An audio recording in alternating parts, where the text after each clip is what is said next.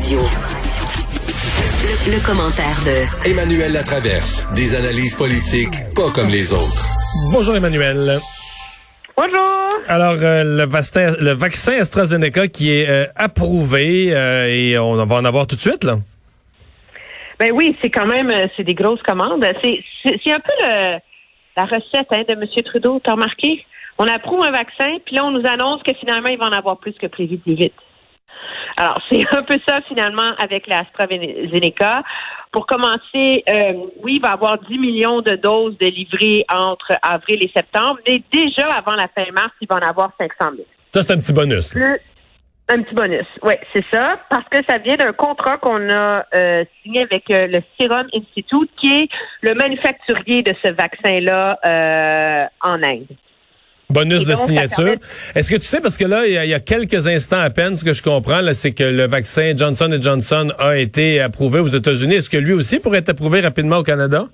Ben, il va être approuvé rapidement parce que ce qu'on laissait entendre les hauts fonctionnaires aujourd'hui, c'est que on va aller probablement au même rythme là, que les Américains.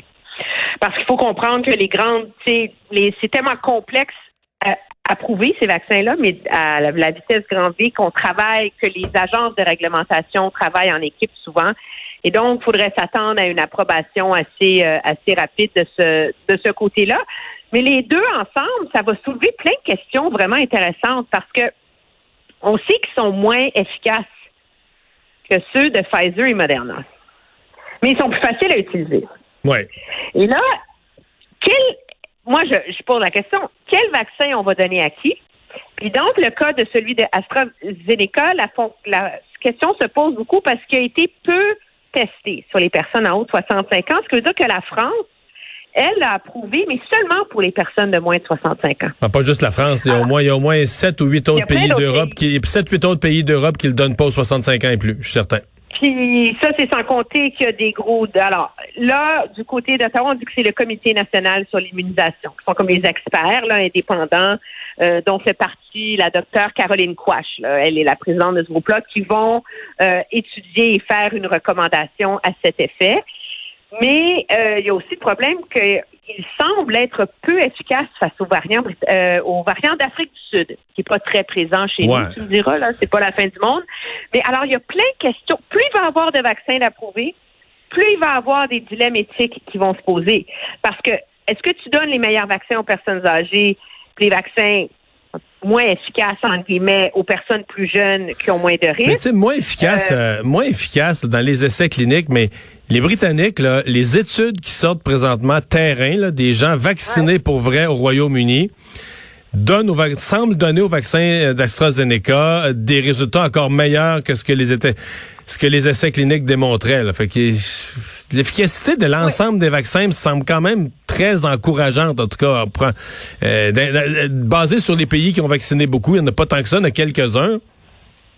Non, c'est ça. Et mais quand même, moi je pense qu'il va falloir rapidement maintenant que les, les gouvernements clarifient quelle va être leur approche là-dessus. Parce que tu sais comment est l'état de l'opinion publique et du. Oui, euh, mais moi, je pense que tu peux pas laisser les gens- Ouais. Est-ce que les gens vont réclamer d'avoir le droit de choisir le vaccin? Non, non, Moi, non, tu peux pas jouer à ça. là. Non, tu peux pas jouer à ça.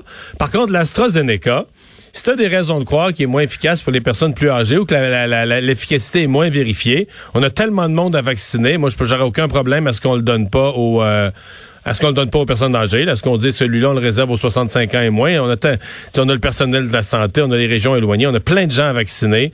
Donc, euh, à mon avis, ce serait pas un, ce serait pas un Ben, réel oui. problème. là.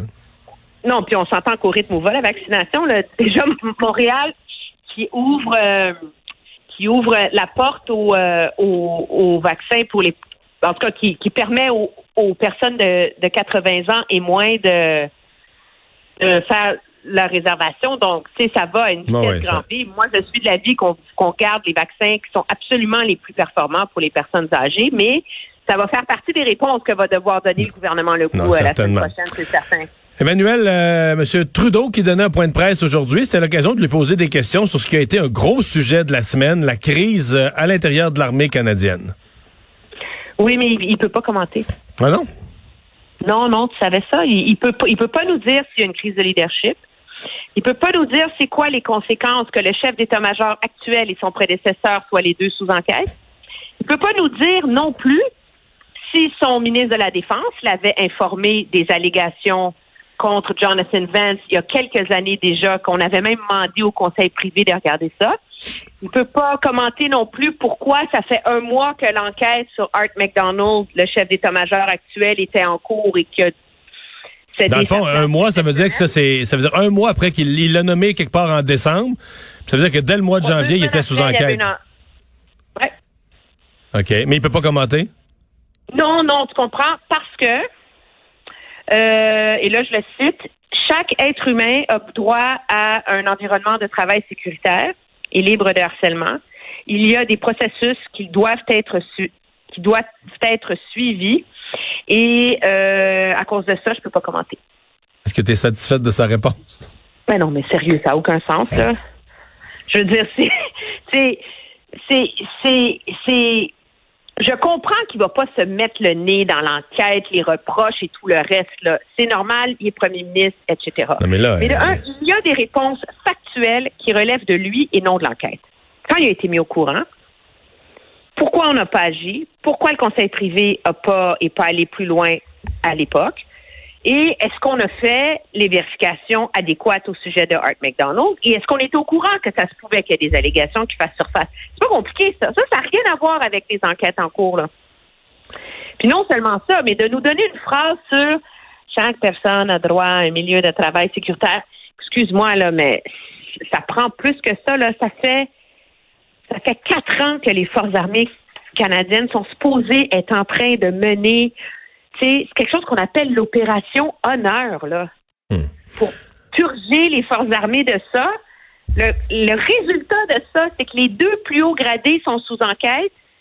il n'y a même pas comme un, message plus fort à donner, tu sais. Du, grand patron. On va se laisser là-dessus. Euh, Monsieur Trudeau va avoir la fin de semaine pour y réfléchir. Peut-être que lundi, il va vouloir... Euh, Bonne fin de semaine, Emmanuel. Bonne. Salut. Salut bye.